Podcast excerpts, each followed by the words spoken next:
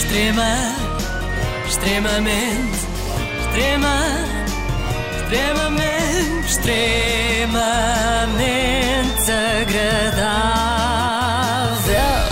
É verdade, hoje temos a segunda parte do filme que começámos a ver ontem. Para quem não assistiu, eu faço um resumo muito rápido. Trata-se de um thriller emocionante em que a protagonista, Patrícia Mota Veiga, vai ao programa Prós e Contras e utiliza Fátima Campos Ferreira e o restante painel, e todos os espectadores da RTP também, como ombro amigo no qual pode pousar a sua cabeça e chorar um pouco. chorar de raiva, na verdade, por já não aguentar o confinamento imposto pelo estado de emergência. E porquê é que isto é um thriller? Uh, perguntam vocês. Porque há muito suspense envolvido. Nós ficamos até ao fim sem saber como é que vai acabar. Será que Patrícia dará um dos seus quatro filhos para adoção? Vontade não lhe falta. de quem está em casa em quarentena há 15 dias. Olha, que eu, queria- por exemplo, estou há três semanas. Está bem, que- Patrícia, está bem, semanas. mas É uma coisa- pronto, e, dá e, e vontade, que agora lá aumentaram está, dar 15 um para dias, adoção. as consequências são muito mais Ela graves. já por quer exemplo, dar um filho para adoção. Um, pois. dois, três, quer Mas dizer. Eu, por curiosidade, fui ver que idade têm os filhos da doutora Patrícia e, surpreendam-se, o mais velho tem 23. 23. Eu suponho que fosse esse o único a escapar a este processo de adoção, não é? Dá os outros E também três. percebemos que às crianças que estavam habituadas todos os dias a sair para a escola, isto vai causar eh, muita perturbação no seu dia a dia e vai demorar muito Deus, tempo não queria a ser, nenhuma. a ser, a ser corrigido. Patrícia está a desenvolver uma certa alergia a crianças, não sentem Sim, isso? Eu sim, sinto, sinto. E até percebo, eu só tenho um por enquanto. É que quando uma pessoa ah, toma a corajosa decisão de avançar para uma família numerosa, tipo quatro filhos, ninguém lhe diz que poderá ter de ficar meses a fio trancada com eles num apartamento, não é? Eu aposto Uhum. que isso vinha naquelas letrinhas minúsculas que há nos contratos, não é? Quando assinamos. Aquela parte que ninguém lê, nem sequer os advogados como a Patrícia. E foi aqui que o padre Anselmo Borges, que também estava no programa, entrou em cena mesmo para fazer pirraça à Patrícia. Reparem. Eh, Porquê? Porque eu sou um privilegiado. Eu vivo num seminário e esse seminário tem uma quinta e, portanto, é possível andar eh, por lá, respirar.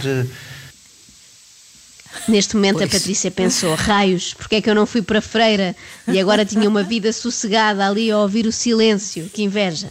Sim, eu sei que a inveja é pecado, mas neste contexto acho que até se perdoa. E já que falamos em pecados, Só, só vai haver aqui duas coisas boas. A primeira é que a infidelidade vai baixar. Não há hipótese de ninguém ser infiel. Portanto, vamos pensar aqui numa coisa positiva que o Sr. Padre vai ficar a pensar. Sim, senhor. Vamos todos deixar de pecar, porque não há tempo nem maneira de sermos infiéis. tempo até há, não é? Tempo temos de sobra, o pior Ah, é o pois. resto.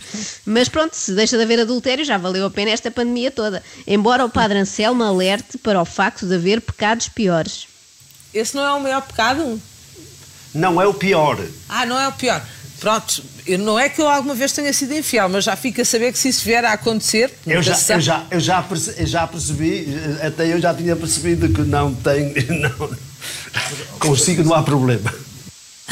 Por acaso, eu também já tinha percebido. Acho que é fácil perceber que não há na Patrícia pinga de vontade em ter um caso extraconjugal. Ela já está tão cansada com uma família só, para que é que havia de querer arranjar outra? É outra coisa, ta- é outro mito que se criou, que é daqui a dois anos vamos perceber que as empresas não precisam que nós vamos ao local de trabalho. Como é que se consegue fazer teletrabalho com as criancinhas ao lado a dizer, oh mãe, como é que foi a batalha de Viriato ou quando é, quanto é que são 9 vezes eh, 17? Não, não temos essa capacidade. 9 vezes 17, de facto, não tenho essa capacidade, É, só com também não. calculadora. Assim de cabeça Assim. não consigo.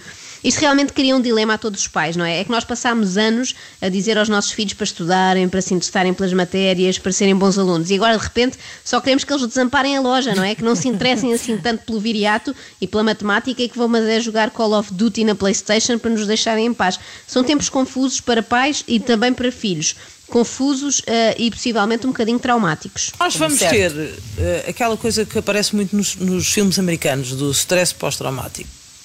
Ah, quando a Patrícia disse aquela coisa que aparece muito nos filmes americanos, pensei que fossem aqueles cafés servidos em copos de cartão, tipo Starbucks, ou as sim, caixas de tão donuts bom. que os polícias comem sempre, não é? Os polícias americanos estão sempre a comer donuts, os nossos não.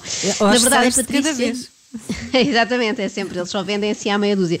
Na verdade, a Patrícia aproveitou a ida ao prós e contras desde logo para sair de casa, não é? E respirar um bocadinho, Uhum. e depois para recolher contactos que possam ser úteis, reparem. é uma realidade. O Nuno é neurocientista. É uma Doenças mentais. é uma realidade. Saúde mental, Vou aliás. precisar tanto dele. Vou precisar tanto dele, diz Patrícia. Primeiro, um especialista em saúde mental e depois também com o diretor do Hospital da Cruz Vermelha. Se calhar a conclusão social no fim desta crise é que as escolas vão ter que se modificar nesse sentido. E- Se e calhar também na área da saúde. Acredita nisso, acredito, acredito. nisso. Acho que o cidadão, e principalmente o cidadão mais novo, vai sair daqui Eu vou ter que marcado falar, e vamos magoado. trocar por números de telefone e vamos ter que falar todos os dias 10 Agora, minutos. o que ela está a dizer é Todos os dias 10 minutos. Não faz a coisa por menos, não é? Eu nunca Sim. tinha visto um convidado do programa usar tanto prós e contras para desabafar. Normalmente as pessoas vão lá para discutir problemáticas, não para contarem ao mundo os seus problemas. E eu achei isto refrescante. Eu acredito, durante dois ou três anos, nós até vamos aprender uma coisa que eu agora faço lá em casa, que é, enquanto isto não acabar, não vai haver outra comida. Portanto, temos pena, vocês podem estar a odiar, e- mas nós vamos aprender que não vai haver esta é pastelões disponibilidade de todos alimentos. os dias? Não, não de facto.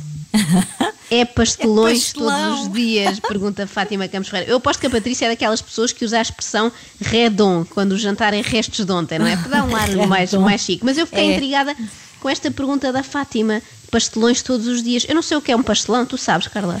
Um pastelão é uma coisa que se faz com as sobras. É tipo, imagina, fazes Ah. carne guisada e no dia a seguir tens um pastelão. Juntas a carne com ovos, batatas e fazes assim uma coisa Ah, que é uma espécie de tortilha. Sim, sim, ah, sim. como eu não é sabia, isso. fiquei curiosa. Gostava até que a Fátima, na próxima edição do Prós e Contras, pudesse partilhar a receita. Vou até lançar aqui a hashtag Queremos o pastelão da Fátima, que é para ela Olha, dizer como é que se faz um bom pastelão. Era serviço público, não é? Todos precisamos era, de usar era, os restos. Precisamos. E temos que ter ideias, não é? Ser criativos. Olha, que bela ideia. Extrema, extremamente, extrema, extremamente, extremamente agradável.